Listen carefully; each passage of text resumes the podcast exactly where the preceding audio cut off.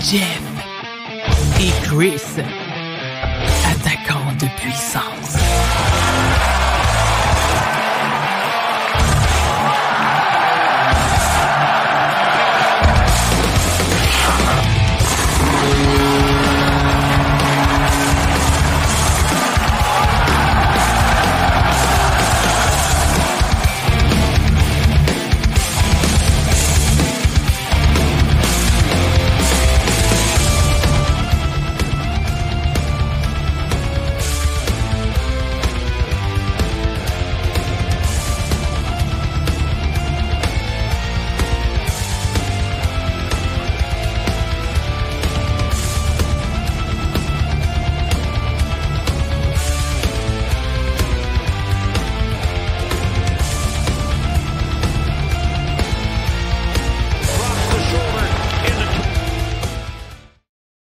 Bonsoir tout le monde, Jeff et Chris, attaquant de puissance, épisode spécial du dimanche 6 août, 17h, Christian Matt, accompagné pour une première fois depuis qu'on a parti un show dans cette mouture-là. C'est la première fois qu'on est ensemble côte à côte.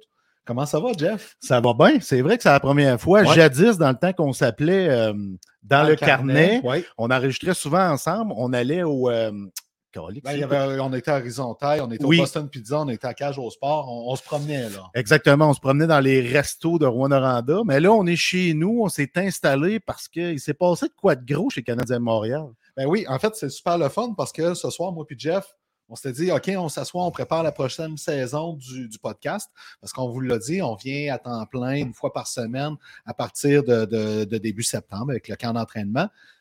Puis comme ça donne qu'on se planifie une soirée, en tout cas c'était ce soir ou demain, mais là on l'a devancé. Euh, Canadien de Montréal, Kent Hughes sort un lapin de son chapeau, profite du fait que les pingouins ont besoin de libérer du salaire pour pouvoir aller en chercher un peu, mais quand même, Kent Hughes a fait un tour de magie. Il a réussi à se débarrasser de la dernière saison de l'erreur Mike Hoffman par son prédécesseur, Marc Bergevin. Ben, le coup d'éclat, c'est un peu ça. Ouais, c'est pour moi, c'est ça le coup d'éclat parce que Mike Hoffman ne fit pas dans la culture qu'on installe depuis l'arrivée de Martin Saint-Louis, depuis l'arrivée de Ken Hughes, de Jeff Gorton. Ça ne fit pas. on le sait. On en parle de Hoffman sans arrêt. On le traite de tas de marde, de tas de fumier, de tous les noms c'est pas la personne que je salis, mais c'est. Ben, c'est l'attitude du joueur sur la patinoire. Exact. On sait que c'est pas le gars le plus engagé, c'est le gars qui, qui complète un trio offensif. C'est pas lui qui va driver le show à l'attaque. Mike Hoffman, D'ailleurs, la preuve qui ne cadrait plus du tout dans la culture du Canadien de Montréal, on s'entend. Il a sauté son tour en étant en santé une couple de fois durant la saison c'est pas le genre de joueur autour duquel tu bâtis une culture dirigée par Martin Saint-Louis. Absolument pas. Puis c'est un spécialiste, Mike Hoffman, Star, mais il était plus spécialiste avec le Canadien, mais un spécialiste de power play. C'est ça son rôle dans une équipe gagnante, on va dire gagnante. Ben, mais avec le Canadien, Chris, tu peux pas te permettre d'avoir un hockey sense de barbotte parce que ce gars-là ne sait pas jouer au hockey. Ben ne sait pas jouer au hockey. Là, les gens vont peut-être me lancer des rushs parce que je dis qu'il ne sait pas jouer au hockey, mais c'est dans le sens qu'il n'y a vraiment pas de hockey scène, ce gars-là. Il ne joue pas de positionnement, sa patinoire, c'est échevelé comme style de jeu. Il suffit à son instinct, à son lancer. Mais avec Martin Saint-Louis, c'est beaucoup plus que ça. Le Martin Saint-Louis décortique la game comme pas un, puis il va amener ses joueurs à être intelligents comme lui l'était dans sa game. Fait Kaufman, oublie ça. Là. Ben, tu un point là-dessus parce que, euh, on l'a souvent parlé dans nos shows dans le passé, puis on va donner un exemple là-dessus. En passant, je m'excuse, les abonnés, c'est la caméra shake, mais le bras me bouge tout le temps. Puis, euh, j'accroche la table souvent. Mais bref, euh, un joueur qui s'est beaucoup amélioré, qui joue beaucoup plus intelligemment, puis on s'y attendait vu qu'il est jeune, mais ça, a beaucoup changé pour Cole Caulfield avec Martin Saint-Louis. Cole Caulfield qui va le long des bandes, qui va en support, qui va voler la rondelle, qui fait des replis défensifs un peu plus qu'avant. C'est ça que Martin Saint-Louis cherche. Il va aller chercher les, forces, il va miser sur les forces du joueur, tout en valorisant le fait qu'il y a des petites choses de plus qu'il attend ailleurs. Cole Caulfield a réussi, mais on ne pouvait pas demander ça à Mike Hoffman. Non, comme on ne pouvait pas demander ça à Jonathan Drouin, qu'on aime, là. On, l'aime, Joe Drouin, mais euh, il y a un petit quelque chose qui fait en sorte que lui non plus ne fitait pas avec l'attitude Saint-Louis. Tu il est plus chieux dans ses culottes le long des bandes. Il a toujours été comme ça. Euh, son hockey sense, c'est un bon passeur, mais je trouve pas qu'il y ait un hockey sense si raffiné que ça. Mais c'est un bon passeur. Je trouve pas qu'il fitait avec le Canadien Montréal, le nouveau Canadien Montréal. Ça, c'est mon opinion personnelle. Mais lui aussi, ça va lui faire du bien d'aller ailleurs. Oui. Mais Drouin, moi, je vais me porter à sa défense sur une affaire. Un, ça a été sa meilleure saison avec le Canadien, je trouve, sur le plan hockey euh, la saison passée. Euh, L'autre affaire, euh, le problème de Joe Drouin, là, je pense pas que ce soit son intelligence en hockey. Il y avait deux problèmes avec lui. Un, il tirait pas. Ça, c'est. Puis pourtant, il y a un tir des poignets. Il peut, il peut Peut plus, plus. Mais, mais quand même, il, était, il a l'intelligence pour placer la POC pareil. tu sais. Fait et l'autre affaire, Joe Drouin, je pense que son vrai problème dans tout ça, c'est qu'il réfléchit trop. Et si Si on appelle ça de l'anxiété offensive chez les joueurs de hockey qui faisaient ac- avec le Canadien, il réfléchit trop sur la glace, puis il y a de la pression du monde parce que c'est un Québécois, puis on nous l'a vendu, souviens-toi, quand il est Ouais. arrivé contre Sergachev, là, comme le, le prochain Guy Lafleur. Tu sais, Hey, pas au niveau ça, du talent, mais d'être acclamé comme Guy Lafleur l'a été, ça, c'est lourd à porter ses épaules. Flower, là, c'est un phénomène unique. Tu peux pas mettre cette pression-là sur un petit gars qui souffre d'anxiété comme ça. Puis malheureusement, ça l'a pas levé chez le Canadien de Montréal, puis je suis content pour lui. Mais si on revient à Hoffman, Ouais. c'est bon débarras. Parce que Chris le dit souvent, le Canadien ne rajettera pas Hoffman. là. Le Canadien ne rajettera pas Hoffman. On va tenter de l'échanger. On va peut-être l'envoyer du côté du Rocket. On va peut-être l'asseoir. Tu sais, on cherchait plein de solutions, mais on ne voulait pas le racheter. Je pense pas que c'était le plan de Ken Hughes. Ben, écoute, c'est parce que Kent Hughes comprend la valeur de l'argent sur la masse salariale. Et euh, l'année prochaine, la pro- à la fin de la prochaine saison, mettons qu'il n'y a rien qui bouge présentement, le Canadien a 26 millions disponibles sur sa masse salariale, malgré le contrat de Nick Suzuki, malgré le contrat de Cole Caulfield, qui compte pour autour de quoi, pas loin de 16 millions chaque. Ouais. En tout, je veux dire. Euh, donc, même si on parle de 1,7 million qui aurait coûté aux Canadiens sur deux ans de racheter Mike Hoffman, mais ce 1,7 million-là, c'est peut-être le salaire d'un Raphaël Harvey Pinard. Donc, ça, je suis content. Kent Hughes, tu sais, j'aurais pas été fâché qu'il rachète le contrat de Mike Hoffman, mais je suis content qu'il ne l'ait pas fait parce que là, présentement, on va, on va repenser à la transaction au complet. Ouais. Les Pingouins, parce que c'est une transaction à trois équipes, on le rappelle. Les Pingouins, OK, ont obtenu Eric Carlson, le meilleur joueur de la transaction. Un choix de troisième ronde en 2026 des Sharks, Dylan Amaliok et Rem Pitlick. On va revenir au cas de Pitlick plus tard. Les Sharks, un choix de première ronde en 2024 des Penguins de Pittsburgh, Michael Granlund, Mike Hoffman, Yann Ruta. Le joueur qui voulait vraiment dans le tas, d'après moi, à part le choix de première ronde, c'était Yann Ruta pour stabiliser la défensive, Absolument. remplacer Eric Carlson. Granlund, quand on regarde son salaire, on va passer vite, vite, mais 5 millions pour les, par saison pour les deux prochaines saisons. Mike Hoffman, 4,5. Le but, c'était d'équilibrer ça sur le plan salarial pour les Pingouins de Pittsburgh.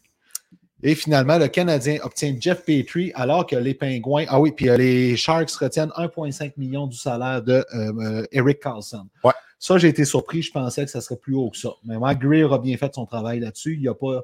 Il a décidé qu'il tenait le mordicus à en retenir le moins possible. Oui, il a fait son travail, Mike Gray, à ce niveau-là, mais tu t'en vas chercher des gars comme Granlund et Hoffman. C'est quoi Erik l'ident- Karlsson. euh, contre Eric Carlson? Tu sais, puis on a regardé le portrait, on a regardé le portrait des, des Sharks tantôt, Chris. Pas d'identité, ce club-là. Là. Ben, C'est quoi l'identité? T'as- Granlund, t'as Hoffman, t'as Duclair. Je m'excuse, là, mais ça prend un esti de loyau de leader fort pour entourer juste ces trois-là. Thomas Sertel puis Logan Couture, que j'adore, va en avoir plein le bobette, je peux te dire ça. Ah oui, c'est sûr. Ça, c'est sûr, sûr, sûr. Ils n'ont plus de club. Ils n'ont pas de club. Autant je les ai déjà aimés heure, je regarde ça. What the fuck, c'est quoi qui se passe là-bas? C'est un autre club qu'on peut mettre dans, dans- dans le panier avec les Flyers de Philadelphie qui n'ont plus d'identité. hein. Puis les Rangers. Puis les Rangers. Mais les Rangers vont faire les séries eux autres. Euh, écoute, moi, les Sharks, quand je regarde ça, OK, premièrement, euh, première chose qui me frappe aux yeux dans la transaction, ils n'ont pas obtenu un jeune là-dedans. Ça, je, je suis déçu Ben, quand même. Exact. Parce que euh, quand tu donnes le gagnant du Norris qui vient de faire une saison historique d'au-dessus de 100 points pour un défenseur, la première depuis Bobby Orr, ben, tu penses qu'ils vont aller chercher un peu plus. Fait qu'ils ont vraiment bougé pour accommoder Eric Carlson, qui était malheureux, qui voulait avoir sa chance de gagner la Coupe Stanley ailleurs. Puis ça, ça nous démontre, tu parles de gagner la Coupe Stanley ailleurs, ça nous démontre que les Pingouins n'ont pas encore droppé les gants. Écoute, Ou, excuse, Ouais. lancé la serviette. non, ben, ils peuvent pas. Ils, ils veulent encore gagner. Ils ont encore des chances avec Crosby, Malkin, le temps. Ils vieillissent. Là, on va chercher un autre joueur qui vieillit. Ouais. Mais ça nous démontre que ce trade-là, pour l'an prochain, les Pingouins vont être encore all-in. Ça va être ça encore pour l'an prochain. Ben, puis pas juste l'an prochain. Je veux dire, euh, tu as, Sidney Crosby pour deux ans. Tu as euh, Malkin qui est signé pour encore trois ans. Euh, tu as, là, as Jake Gonzalez qui est là, va être sur la liste des laissés à long terme pour un bon bout. Mais tu l'as pour un an. Lui, euh, il, y a, y, a, de quoi à faire là, éventuellement. Ça va être le gros, prochain gros dossier de Carl Dubus. Ouais. Puis là, tu as Eric Carlson pour quatre ans, puis tu as Chris Le Temps pour encore cinq ans. C'est pour ça qu'en bout de ligne, euh, la défensive là, des Pingouins, là, pour vrai, là, je la trouve super cool là, présentement. Je regarde ça. Tu as Carlson, Le Temps, Ryan Graves, Marcus Peterson, puis P.O. Joseph, Ty Smith qui a, qui a, un certain talent quand même. D'un but, tu as Tristan Jarry puis Alex Nedeljkovic, euh, qui est quand même un bon second. Puis l'attaque est là. Puis encore mieux quand Jake Gonzalez va revenir. Ouais, puis ils ont ajouté l'harceleur en plus. Oui. Qui est un troisième centre, un gars de troisième trio, parfait pour une équipe qui est aspirante à la Coupe Stanley. Ils ont encore un bon club, mais vieillissant. Ben, c'est sûr. Là, il est- là, eux autres, là, leur but, c'est de gagner la Coupe Stanley dans les deux, trois Mhm. prochaines années. Ça, il n'y a aucun doute là-dessus. On revient aux Sharks. Vite, Ouais. vite. Je vais te nommer une coupe de noms. Kevin Labank, Mike Hoffman, Anthony Duclair, Alexander Barabanov, Oscar Lindbaum, euh, Radek Simek, Jacob McDonald, puis Capo Kakonen, tous des joueurs prévus dans l'alignement présentement qui sont joueurs autonomes sans compensation. On parle de pas moins, loin de la moitié de l'équipe. Bon, Jacob McDonald, ça reste un défenseur de profondeur, Chris Weinman comme à. Montréal. Mais pareil, euh, là, à San Jose, là, ils ne peuvent pas se cacher. Sont en reconstruction. là. En grosse reconstruction. C'est solide, En là. Très grosse reconstruction. Puis c'est triste parce que quand ils, ont, ils auraient pu gagner, ils ne l'ont pas fait. Ouais. Ils n'ont pas été capables de gagner. Fait que là, c'est à recommencer. Puis ça a été difficile quand même d'aller chercher un public. Chez les Sharks, on en avait un. Semblerait-il que c'est très intimidant quand on va dans l'amphithéâtre des Sharks. C'est une ambiance incroyable. Ouais. Mais là, les fans vont devoir se résilier à une reconstruction qui va être longue. Long. Ah ouais, ça va être long, là. Parce que, tu sais, là, tu as de la relève qui est intéressante, pareil, à San Jose. Tu as un William McClung qui est bien vu, euh, Jean- Thomas Bordelot qui est là, qui est vraiment très Ouais. intéressant. Sais, euh, Daniel Goshin, c'est un jeune, il est tout petit, c'est un attaquant tout petit, mais belle, belle, belle vision offensive. Shakim Okamadoulin, qui est un beau, un bel espoir intéressant. Pas un défenseur numéro un, mais un espoir quand même intéressant en défensive. Fait il y a de quoi qui est là, La patience est de mise en. beaucoup plus qu'à Montréal. ah, absolument, absolument. Finalement, le Canadien dans la- dans la transaction, donc les Pingouins ont dit bye bye bye à Jeff Petrie après un an. Et en plus, pour pouvoir s'en départir, ils ont retenu 25% de son salaire. Il y a l'arrivée de Casey de Smith qui, euh, qui m'a fait sursauter, je vais t'avouer. Nathan Légaré, un attaquant québécois qui va Ben- jouer avec le, le Rocket de Laval pour la prochaine saison. Et en plus, un choix de deuxième ronde en 2025 des Pingouins. Euh, tu sais, tu te débarrasses de euh, Rem Pitlick puis de, de, de Mike Hoffman, puis tu obtiens tout ça. Parce que Jeff Petrie, là, il va avoir une belle valeur là, sur le Ben marché absolument, c'est parce que là, les On va gens. commencer par Jeff Petrie. Ouais, puis je suis content que tu le mentionnes parce que Jeff Petrie, là, il restera pas à Montréal. Non. Il restera pas. Puis là, ce que Ken Hughes va faire, on ramasse Jeff Petrie, on va soit le trader avant le début de la saison ou à la date limite des transactions. Ouais. On va voir comment il va réussir à manager tout ça. Mais le plan, c'est carrément de conserver peut-être 50% de son salaire, l'envoyer ailleurs vers une équipe aspirante. Donc, Petrie va coûter 2,5 millions, 3 millions à l'équipe aspirante qui va l'acquérir. Ouais. C'est ça le plan, là, parce qu'on est en reconstruction, on est en rebuild. On, on achève ça. On n'a pas besoin d'un Petrie. Là. Tu sais, on regarde la défensive du Canadien, je m'excuse, mais nos vétérans sont Mike Matheson, David Savard. Ça, c'est nos deux vétérans. là-dessus. Et on a, on a Goulet, on a Harbert Jackay, on a Harris. Justin Barron. euh, on écoute, a là, Logan Mayou qui pousse de plus en plus au port de la Ligue nationale de hockey. Ça ne sera pas tout de suite, mais tu sais, il s'en vient quand même. Fait que Petrie, là, je suis convaincu qu'il est juste de passage. D'autant plus que sa femme Julie, euh, pendant la COVID, était déménagée au Michigan, puis elle voulait peut-être au Québec. Petrie avait une face de boîte la dernière année qu'il a joué avec le Canadien de Montréal. Fait que Hey, ah non, ça, c'est. tu sais, fait que moi, je pense que c'est une transition pour Petrie pour qu'on pou- tu sais, pour qu'on puisse euh, faire cette, cette trade-là à trois équipes. Il fallait que Petrie soit dans le scénario. C'est ce qui a été. Moi, je retiens euh, Nathan Légaré dans tout ça parce qu'on se souvient, Je peux-tu finir sur Jeff Vas-y, Petrie? vas-y. Il compte pour 4,69 millions de- sur la masse salariale présentement. Euh, une équipe comme le Lightning de Tampa Bay avec Jeff Petrie a retenu à 50% ça devient intéressant. Une équipe comme les Red Wings, hein, il a souvent été loué- euh, lié aux Red Wings, Jeff Petrie. Ben, il vient de là, il vient il du vient- Michigan. il vient Fait du que, Michigan. Les- la défensive des Red Wings présentement, si ma page peut charger, euh, tu sais, tu as un Moritz Sider qui est là, mais la défensive des Red Wings, Shane Gustis Behere, Justin Hall, son Jake chum Ben Sherratt, Ben Sherratt est là. Tu sais, il y a un potentiel pour accueillir Absolument. un Jeff Petrie Absolument. présentement parce que les Red Wings, à partir du moment qu'ils ont commencé leur reconstruction avec Eiserman il y a une couple d'années, puis que là, tu vas aller chercher des noms comme Gothis Behere, euh, ils ont été chercher de Brinkat. Tu sais, de Brinkat, ils ont été le chercher c'est parce qu'ils sont prêts à aller en série. JT comme exact, exactement. J'aime ton point. Ils sont prêts à aller en série parce qu'eux autres aussi, comme le Canadien, comme les Sorts de Buffalo, la construction, là, on, on arrive dans, dans- dans le plus creux de l'entonnoir. On est là. On veut compétitionner cette année. Fait que euh, Jeff Petrie, ça serait une belle destination pour lui. Mais je me répète, euh, Petrie, moi, je pense qu'il est vraiment de passage. Puis les rumeurs qui circulent à ce sujet-là, c'est qu'il est juste de passage. On voulait euh, Casey D. Smith. Euh, je pense que c'était peut-être ça. C'était peut-être euh, Nathan Légaré qu'on ciblait chez le Canadien de Montréal, puis qu'il fallait ramasser Petrie là-dedans. Question salariale pour les Pingouins, pour les Sharks, Ah oui, tout ça. Mais tu sais, Nathan Légaré, il a pris une pause du hockey pour Oui. des raisons personnelles qui n'ont pas été nécessairement évoquées. C'est tant mieux. C'est tant mieux. Euh, là, il va être dans un nouvel environnement euh, avec le Rocket ou avec le Canadien Montréal. Mais on n'a pas des tonnes de copies des Nathan Légaré au sein du club, au sein de l'organisation du Canadien. là. Non, c'est ça. Nathan Légaré, là, attendez-vous à un attaquant euh, polyvalent, un attaquant de puissance. Et c'est là le beau, là, hein, l'attaquant de puissance. Le Canadien n'en a pas tant que ça des- des- dans, dans son giron. Ils ont Josh. Ils ont, c'est ça. c'est- ils ont Josh Anderson avec les pros, mais avec le Rocket de Laval qui peut utiliser ce rôle-là carrément. C'est mince. Fait que tant mieux. euh, avec le Rocket de Laval, avec Jean-François Hull, qui est vraiment un excellent prof Mais, hein? qui applique le, le- le système puis la culture du Canadien de Montréal, euh, c'est un, un beau pari. Puis un qui a, qui a réussi le pari comme Québécois l'an passé avec le Rocket de Laval, qu'on parle trop peu, mais c'est normal parce qu'il y a tellement de défenseurs à Montréal c'est normal qu'ils soient en dessous du tapis, mais c'est Nicolas Baudin. Il était sensationnel selon les dires euh, de notre chum Anthony Marcotte, qui est la voix du Rocket. Il nous a vanté ses mérites Ouais. et tout ça. Fait que, tu sais, ça peut être un relancement de carrière pour le jeune Nathan Légaré. Tu sais, c'était pas, on s'attendait pas à ce qu'il devienne une superstar. Moi, je l'adorais au sein de la LHJMQ. Mais on se disait, ça va être un bon attaquant. C'est une bonne personne. Puis je sais que Sidney Crosby l'avait très bien accueilli au sein de l'équipe et tout ça. Fait que ça va être un renouveau pour lui. J'ai hâte d'avoir la suite des choses, tu sais, comment ça va se dérouler, là. Ben, écoute, quand tu regardes l'alignement du Rocket de Laval, là, quand on regarde le- le- le- les, les joueurs, il va jouer avec Philippe Méchard, il y a Sean Farrell qui devrait être là, il y a Emil Heinemann qui va être là, Owen Beck, Xavier Simoneau, Joshua Roy. Joshua Roy, Riley Kinney, Yann Michak, puis Nathan C'est Légaré. un beau club, là. C'est un très beau club, là, mais très jeune. Tu sais, Puis on va le dire, là. Ça prend un vétéran, même si c'est dans la Ligue américaine, Chris, on en parle C'est souvent. Philippe Maillet, puis Mitchell Stephen, puis on Lia Sanderson qui ont pris un pari.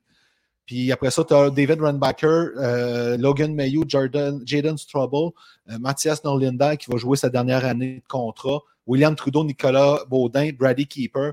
Euh, Ça reste un club très, très, très jeune pour la Trop. Ligue américaine parce que la- Trop jeune. pour Parce avoir- que même dans la Ligue américaine, tu as besoin d'un Alex Belzil pour t'entourer. Tu as besoin d'un vétéran. Dans tous les champs de hockey, tu as besoin de ce vétéran-là qui calme un peu le stress des jeunes. là. Puis ça va être Philippe Maillet qui va avoir ce rôle-là. Lui qui est le seul qui a 30 ans dans toute l'équipe présentement dans ce que je regarde. Puis présentement, on met Jacob Dobbs et Kaden Primo avec le Rocket de Laval. Mais la moyenne d'âge dans les buts, 22 ans, point 5. Hey. La défensive, 21 ans, point 7. Et l'attaque, 22 ans, point 3. Le Rocket de Laval a un beau club, mais c'est un club qui va euh, devoir mériter chacune de ses victoires pour faire les séries. Là. Ça, Ils vont de- sûrement, probablement greffer un ou deux vétérans d'ici le lancement de la saison, comme on voit souvent, là, parce que tu n'as pas le choix de trouver du leadership. Pour faire grandir un jeune vestiaire, Ouais. on se tue à le répéter, Chris, leadership, mentorat, très important. Très important. Puis, euh, avec tous les noms que je t'ai donnés là, le problème, c'est que je ne vois pas qui qui vont greffer là-dedans parce qu'il y a beaucoup de jeunes qui Il y a de la profondeur, c'est épouvantable au sein de cette organisation-là. Avec le grand club aussi, Rem Pitlick a demandé d'être échangé. Oui, je voulais qu'on y arrive à rien. son cas. Ben c'est oui. pas pour rien. Chris, lui, il regarde ça, puis ça en arrière. J'ai plus de place. Ben non. J'ai plus de place, c'est. On le met même pas comme 13e attaquant. Puis il est pas mauvais, là. Il est versatile, il C'est est un- pas mauvais. Exactement, mais tu sais, on le met pas sur la carte. Là. Moi, je mets Pezzetta avant lui par son style de jeu à Pezzetta qui en mouille pas chez le Canadien. On aime ça avoir un peu de papier sablé sur la carte. Un gars qui peut brasser un peu la, la, la, la- la canne de conserve. Là? Ben, écoute, là, l'attaque du Canadien présentement, là, euh, puis on va, on va s'assurer que tout le monde est en santé ici. Oui, parfait. Parce que Ca- Cap Friendly, des fois, met les joueurs aux bonnes places, déjà comme Jake Gonzalez tantôt avec les Pingouins. Donc, à l'attaque, on a Nick Suzuki, Brendan Gallagher, Josh Anderson, Christian Dvorak, qui va commencer la saison sur la liste des blessés, Yoel Armia, Kirby Dak, Alex Newhook, Jake Evans, Raphaël Harvey-Pinard, Michael Pezzetta, Yessi Lonen. On parle de 11 attaquants ici. Et euh, t'as Cole Caulfield. euh, Cole Caulfield qui est plus loin. C'est ça. Euh, juste Cole là. Caulfield, Josh Manahan, Sean Monahan, puis Fait Slavkovski. qu'oublie ça. Trop, il n'y a pas de place. Bye bye Pitlick. Là. Ouais, puis bye bye Yessi Lonen dans les circonstances Exactement. aussi. Là, tu sais, je veux dire, on s'entend, il y a On congestion. met, euh, Christy, je prendrais Yellownen à la place d'Armia. Mais on connaît la game. Armia, c'est un vétéran. nanana. C'est pas un tas de caca comme Mike Hoffman au niveau de sa personnalité, même s'il se pogne le zoin-zoin plus souvent qu'autrement sa patinoire. Il est capable d'offrir du bon hockey aux Canadiens. Écoute, on a parlé dans notre dernier show là, avant la pause. Ouais. Yoel Armia pourrait se retrouver à Laval. C'est peut-être lui le fameux vétéran qu'ils vont envoyer pour Mhm. euh, coacher ces jeunes-là, le- lui montrer le chemin, euh, en attendant d'avoir une chance ailleurs dans la Ligue Ouais. nationale. Ça, ça se peut. Moi, le, le joueur qui m'a fait le plus sursauter dans, euh, dans la transaction, c'est l'arrivée de Casey DeSmith. Tu as déjà, avec trois contrats, contrats one-way, tu as déjà Samuel Montembeau. Le Numéro, un. 1. Sans Tu as équivoque. Jake Allen qui est là, puis tu as Caden Primo qui pousse en arrière, qui lui, si on l'envoie, va passer par le balotage et pourrait être réclamé parce que Caden Primo, on s'entend, il reste deux ans à son contrat, mais il n'est pas trop lourd à 890 000 Historiquement, les équipes n'aiment pas ça en début de saison, prendre un joueur avec un contrat plus long qu'un an. Mais dans le cas de Primo, ça se peut là, qu'on se le fasse chipper. Là. Ça se peut fortement, mais euh, oui, Primo, il devrait passer au balotage. Je regarde ça froidement comme ça. Euh, à moins qu'on trade euh, Jake Allen. Ce qu'on essaie, mais tu sais, on regarde les organisations, là, est-ce qu'ils ont vraiment besoin d'un Jake Allen, les 31 autres équipes? Ben, on a parlé hein, avant de la pause, tu sais, on faisait le tour des joueurs autonomes tu sais, dans un de nos deux derniers shows. Ouais. Il y en avait du goaler équivalent à Jake Allen, peut-être un peu moins, parce qu'Allen, il amène une présence dans le vestiaire qui est plus forte que beaucoup d'autres. Mais euh, c'était, tu sais, il n'y en, avait pas de marché pour Jake Allen là-dedans, surtout avec un contrat de 3 850 000. Tu sais, Mais l'arrivée de D. Smith, ça veut-tu dire qu'on ne croit plus en Kaden Primo? Ça veut-tu dire qu'on va. Écoute, c'est ça. C'est-tu un move comptable? On- Parce que là, euh, Casey de Smith, il reste un an à son contrat, 1,8 million. Il reste un an au contrat de Montembeau à 1 million. Les deux sont joueurs autonomes sans compensation. Euh, ça me questionne un peu. C'est c'est une- c'est le joueur là, le plus mystérieux pour moi dans cette Ben, transaction-là au global. Tu sais, il a 31 ans. Puis c'est un, gardien très honnête. Là. Oui, très, très honnête, mais il a 31 ans, donc c'est quoi le plan? C'est quoi le plan avec Jake Allen et D. Smith? Ils ont 31 et 32 ans respectivement. C'est ça. Euh, fait que moi aussi, je me questionne. C'est OK. Puis on a Primo dans le portrait, on le sait. euh, Stéphane White l'a mentionné à maintes reprises lors d'entrevues, soit à la radio ou à RDS. Il a joué beaucoup de matchs dans la Ligue américaine. Là, il faut qu'il soit à Montréal comme numéro 2. Ben, Tu sais, Puis même Tony Marcotte, quand on l'avait rencontré au printemps, l'a dit. Les gens qui disent que Kaden Primo n'est pas prêt pour la Ligue nationale n'ont pas vu les matchs du ouais, Rocket. c'est ça. Fait qu'à un moment donné, c'est là. Puis, sais, je veux dire, dans le contexte d'une reconstruction, moi, je continue de croire que le gros dossier de Kent Hughes, maintenant, c'est Samuel Montembeau. Tu t'entends avec lui pour trois ans de plus. T'as pas le choix. Pas le choix. En attendant que Kaden Primo soit prêt à, mon- à en prendre un peu plus, ou Jacob Dobbs, ou un autre gardien que tu vas trouver par le repêchage ou par transaction. Tu sais, ça a failli arriver au repêchage. Là, les prédateurs de Nashville ont quand même offert Yaroslav Askarov aux Canadiens pour avoir le choix, euh, le cinquième Exact. au total. C'était alléchant quand même. Il y a du potentiel. Fait que C'est quoi le plan dans les buts? Présentement, là, j'ai beau essayer de me faire une tête là-dessus. Je regarde l'alignement, puis je me dis, Ben- on, on devrait avoir. Peut-être qu'il va repartir avec Jeff Petrie dans une autre transaction, tu sais, dans le cas de. de, de, de, de- voyons. Dans le, dans le- c'est c'est ça. Casey DeSmith pourrait repartir avec Jeff Petrie dans une autre transaction. Peut-être, parce que- tu sais, si on analyse ça froidement, bien comme il faut, là, Samuel Montembeau, c'est le numéro un. On peut plus. Ben oui. Il n'y a plus de question mark au-dessus de sa tête. On a vu le potentiel, on a vu l'amélioration de Montembeau. Il y a juste 26 ans. Moi, je regarde là, les cinq gardiens dont on parle en ce moment, pour vrai, là, sans équivoque, Montembeau, lui, a un poste assuré que le Canadien. Tout à fait. Moi, c'est mon numéro un, puis je pense que dans la tête des joueurs, c'est le numéro un. Les joueurs l'aiment, les joueurs ils ont confiance en lui, Mhm. ils ont vu comment c'est développé. Mais en arrière, ça va être qui, son grand frère? C'est-tu Jake Smith, Allen? Jake Allen? Fait que, tu sais, c'est un peu questionnable à ce sujet-là, au sujet des gardiens. Puis encore une fois, euh, le Canadien de Montréal n'a pas, un Carey Price dans ses rangs. Là. Il a- non, c'est ça. Il n'y a pas un, un- un successeur clair. Tu sais, on a de la profondeur, on se questionne euh, qu'est-ce qui va se passer avec les gardiens, mais il n'y a pas de Carey Price quand même. tu sais. Ben, Puis au-delà de ça, après ça, ce que tu faut regarder, tu sais, tu arrives avec le Rocket de Laval. Casey de Smith n'est plus là, mettons, pas de problème. Je- on part par l'hypothèse que Caden Primo passe par le balotage et pas réclamé.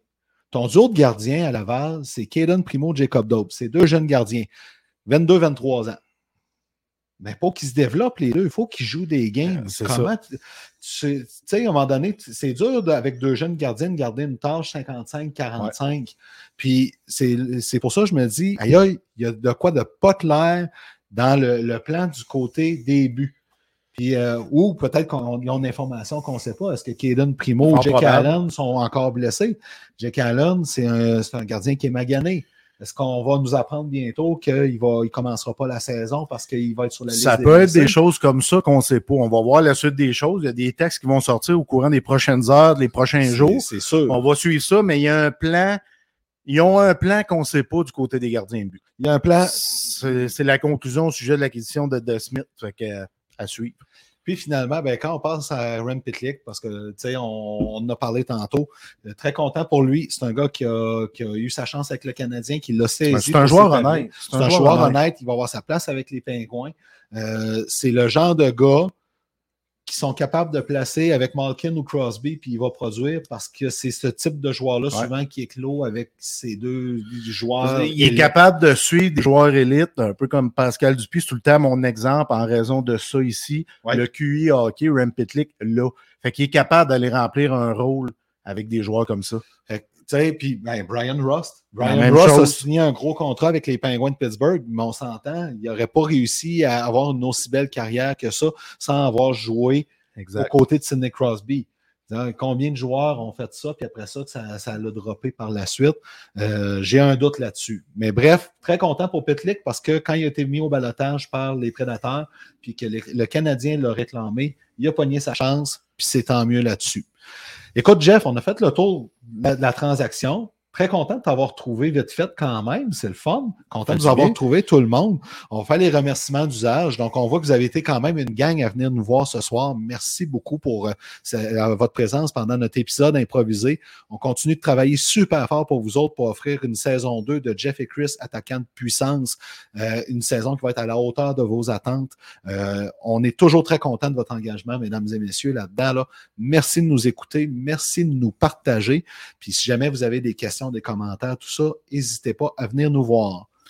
Puis vu qu'il fait beau dehors, ben, je sais pas si vous faites comme nous, on se s'ingurgite, on ingurgite de la bière sans alcool, évidemment, parce qu'on aime ça, la bière sans alcool. Fait que pour ceux qui prennent de l'alcool, ben, soyez prudents après votre party de ce soir. Puis Chris, ce fut un honneur de se retrouver enfin euh, pour un show en personne. Ça faisait un bout qu'on ne l'avait pas fait. Fait que ce fut très cool. Puis de ce pas, on s'en va euh, travailler sur certaines choses. Tout à fait, en attendant la pizza. Bonne soirée tout le monde. Merci beaucoup. Salut tout le monde.